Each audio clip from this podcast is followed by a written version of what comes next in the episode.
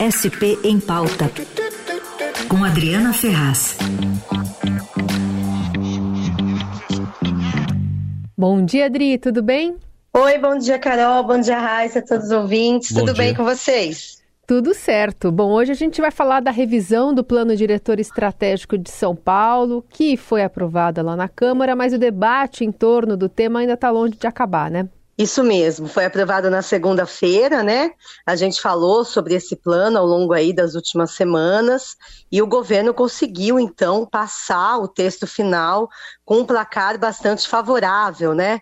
44 votos dos 55 vereadores.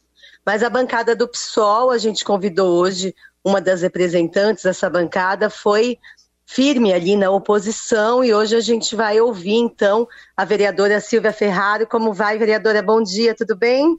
Bom dia, Adriana. Bom dia a todos aí da rádio e também a todos os ouvintes. Obrigada por nos atender, vereadora. Eu queria ouvir da senhora, Carol e o Heisen também, como é que foi esse processo? A gente acompanhou a votação na segunda-feira. O PSOL acabou sendo o partido é, que fez a oposição realmente ali no plenário, tentou obstruir os trabalhos ali dentro da sua competência, né, de, de partido de oposição, mas a gente acompanhou também um racha, né, na oposição, com metade, mais da metade, aliás, cinco dos oito vereadores do PT votando então a favor do governo. Como é que foi isso, é, vereadora? Isso já é uma antecipação da eleição do ano que vem? Eu acredito que não, Adriano. Eu acho que são coisas diferentes. Acho que em relação à matéria específica da revisão do plano diretor, uma parte da bancada do PT teve um entendimento diferente, teve um entendimento que houveram recuos e, portanto, isso justificava um voto favorável. E uma parte da bancada do PT é, eh, considerou, assim como a bancada do PSOL, é, unida, né, considerou que o texto final ainda implicava em vários retrocessos é, na revisão do plano diretor e, portanto, na forma como a cidade de São Paulo será construída daqui para frente. Então, houve uma divergência de entendimento do que significava o texto final e, portanto, houve essa divergência também na hora do voto. Mas não acredito que isso implique é, na questão das próximas eleições de 2024, porque considero que vai a, a, acontecer uma unidade entre PSOL e PT em torno aí da, da candidatura do Guilherme Boulos.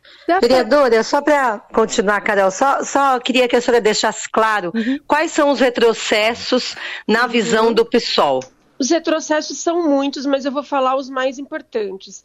O retrocesso que ficou o mais emblemático dessa revisão foi o aumento da verticalização é, que avançará para os miolos de bairros. Então, hoje a gente tem uma verticalização é, de é, até 600 metros é, do raio do metrô. E essa verticalização, que é, digamos que é o potencial construtivo, as incorporadoras, as construtoras vão poder construir quatro vezes mais o tamanho do terreno, ou seja, podem construir prédios muito maiores.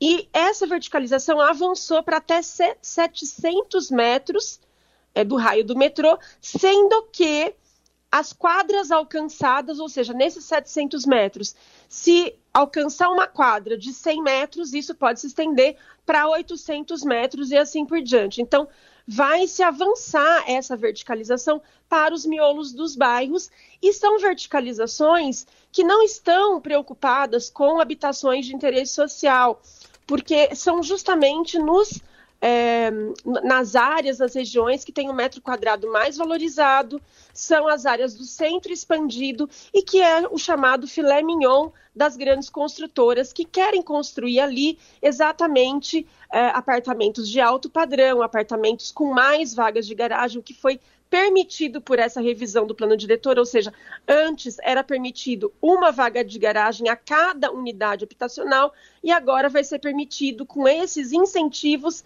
é, a cada 60 metros uma vaga de garagem. Então, portanto, um apartamento de 200, mais de 200 metros quadrados vai poder ter até quatro vagas de garagem é, com incentivo. Então, isso tudo vai fazer com que a cidade fique mais verticalizada, com que vai avançar para os miolos de bairros, que nós sabemos é onde tem as regiões mais arborizadas da cidade. Isso vai prejudicar é, a questão da crise climática na cidade. Então, é mais congestionamento, porque não se está priorizando que quem more perto do metrô são, sejam as pessoas que precisem do transporte público, uma vez que se está permitindo mais vagas de garagem próximo ao metrô. Também, então, vai ter mais congestionamento, mais alagamentos, porque você tem uma quantidade de solo é, impermeável né, concentrada em determinadas regiões, então isso alaga mais. É, e você vai ter a, a, a, população que precisa realmente do transporte público mais alijada, mais segregada, ainda mais morando ainda mais longe, né, na periferia da periferia. Então, assim, é um modelo de cidade que está querendo se construir em São Paulo, que é uma cidade segregadora, uma cidade excludente, uma cidade mais desigual e que os equipamentos públicos, a infraestrutura que está mais próxima do centro, que está nesse centro expandido, vai ficar para quem pode pagar o um metro quadrado mais caro, né? E, e para quem pode pagar apartamentos é, maiores. Então, essa é uma lógica que vai perpetuar essa desigualdade, vai avançar ainda mais, agravar ainda mais os problemas da cidade de São Paulo, que já são muitos. Vereadora, é, até como líder aí do PSOL, eu queria que você explicasse para a gente se é possível dizer que nessa votação específica o partido ficou mais próximo das ideias do ex-prefeito Haddad sobre o tema, hoje ministro, do que o próprio PT na Câmara? Acredito que sim, né? Porque o plano diretor de 2014 ele foi feito na gestão do Haddad e o relator desse plano diretor foi o Nabil Bonduque, né? Que é um arquiteto urbanista na época ele era vereador e nós temos ideias muito parecidas, sim. O Nabil foi inclusive nos auxiliou, né, através do Fórum 23, que é um fórum de arquitetos, urbanistas, especialistas. É, nós, nós fizemos um substitutivo, né, nós da pancada do pessoal apresentamos um substitutivo na Câmara com muitas contribuições do Nabil Bonduque e do Fórum 23. Então, acredito que nós estamos próximos também da, da, das próprias ideias do, do, Fernando Haddad em relação à cidade de São Paulo. Inclusive, o próprio Fernando Haddad é, orientou, né, não orientou porque ele não tinha o poder de decidir o voto do PT, mas ele afirmou que uh, o PT deveria votar contra essa revisão do plano diretor. Vereadora, é, no caso da intenção do. O pessoal até anunciou logo depois a intenção de judicializar a questão uh, do plano diretor, mas uh, como é que a senhora vê as possibilidades de, de algum sucesso em relação a isso, uh, considerando essa posição muitas vezes adotada pela justiça de não interferir em outro poder? Nós estamos avaliando, os nossos jurídicos estão fazendo uma avaliação da forma, né, da estratégia jurídica melhor para para a questão da judicialização, gente, nós consideramos que tem pontos que são é, inconstitucionais, que tem pontos que é, vão contra o Estatuto da Cidade, né, que é a lei que regula a forma como a cidade deve ser construída. Então nós estamos nesse momento avaliando ponto a ponto para ver como é melhor, qual é a melhor estratégia para nós é, ah. é, judicializarmos a revisão do plano diretor. A senhora pode citar algum desses pontos, por favor? A questão da verticalização que eu acabei de falar é um desses pontos, porque ela não é, vem junto com um impacto ambiental e o impacto desse adensamento, desse superadensamento que vai ter na cidade de São Paulo. Ou seja, se fez uma mudança, mas sem um estudo de impacto de como a cidade, de como a população de São Paulo será afetada. E, e na minha opinião, isso vai contra é, o Estatuto da Cidade porque a população ela tem que ser levada em conta quando você faz, quando você vai fazer uma construção é, exageradamente, uma verticalização desenfreada na cidade, né? Então, qual é o impacto disso? Nós não, nós não temos esse estudo. Como a população vai ser impactada? Os ônibus e metrôs vão ficar mais lotados? É, vai ter mais alagamento, mais. Então, assim, o, essa, essa, esse caos que pode virar a cidade, ele tem que estar é, ele tem que vir através de um estudo para se aprovar uma legislação dessa. Se não tem esse estudo de impacto, como é que os vereadores votam sem nem ter essa, esse estudo científico de como a, cidade pode, pode virar no próximo período, né? Então, esse é um ponto. A questão do Fundurb, eu acho que é outro ponto. Por quê? Porque o Fundurb, na sua finalidade, que é o fundo, né, só para os ouvintes saberem, o Fundurb é o fundo onde as construtoras fazem o pagamento da outorga onerosa, ou seja, cada vez que a construtora constrói a mais, ela tem que fazer o pagamento dessa taxa, que chama-se outorga onerosa, e essa taxa vai para um fundo. Esse fundo ele é utilizado para a construção de moradias populares, para regularização fundiária, para a criação de parques, mas a finalidade dele é muito explícita nessas três que eu falei, e ela foi desviada da sua finalidade é, original, porque lá no Fundurb agora está dinheiro, recursos para recapeamento de vias, que foi uma proposta que veio, inclusive, através de um projeto de lei do Ricardo Nunes, veio para a Câmara antes mesmo da aprovação do plano diretor. Esse projeto de lei foi judicializado porque tratava-se de matéria da revisão do plano diretor e ele muda a finalidade do Fundurb.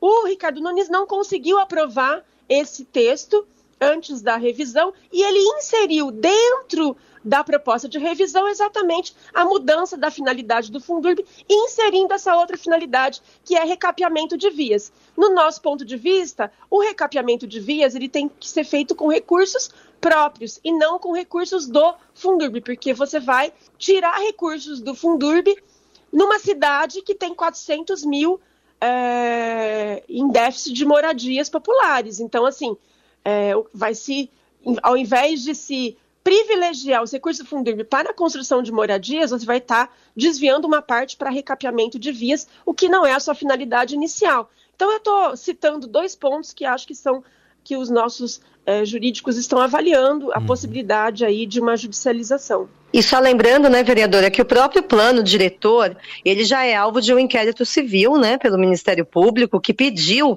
é, o adiamento dessa matéria, né, em liminar, que não foi concedida, mas ainda não foi julgado o mérito, né.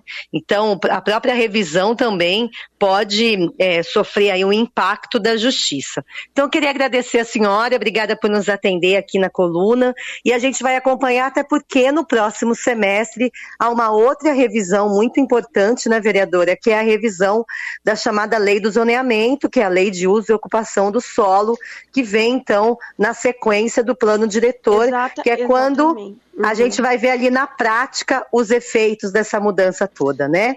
Exatamente. A, a, a revisão do plano diretor, ela é permissiva, mas quem vai decidir quadra a quadra o que vai poder e o que não vai poder construir é a lei de zoneamento. Então, fiquem atentos e atentas aí ao próximo semestre na Câmara de Vereadores, porque nós já vamos começar no mês de agosto a nos debruçarmos sobre a questão da revisão da lei de zoneamento, que vai atingir, na prática, todos os moradores, todos os munícipes, todos os cidadãos e cidadãs da cidade de São Paulo. E nós estamos na Comissão de Política Urbana, eu sou membro da Comissão de Política Urbana da Câmara é, além de ser líder do PSOL, é, e nós vamos estar debruçadas aí para que na lei de zoneamento não haja né, uma permissividade maior desse adensamento, desse superadensamento e também do agravamento de problemas tão, tão grandes que a gente tem na cidade de São Paulo.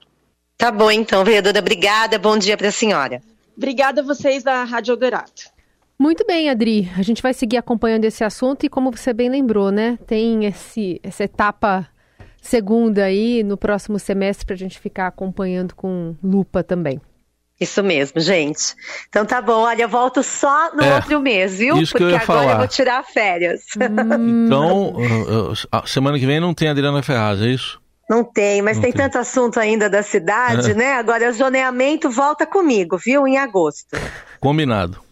Ó, semana que vem eu também não vou estar aqui. Mas na outra ah, vai... quinta eu vou estar. Ah, então tá férias tá escolares, então, né, Adri? férias. É, a gente é. tem que é. aproveitar esse, esse gancho aí. Vocês que ainda têm crianças pequenas merecem, então Isso. eu tomo conta, porque as minhas já cresceram. Isso, é revezamento aqui. Um beijo, Adri. Tá Boas bom, férias. gente, um beijão.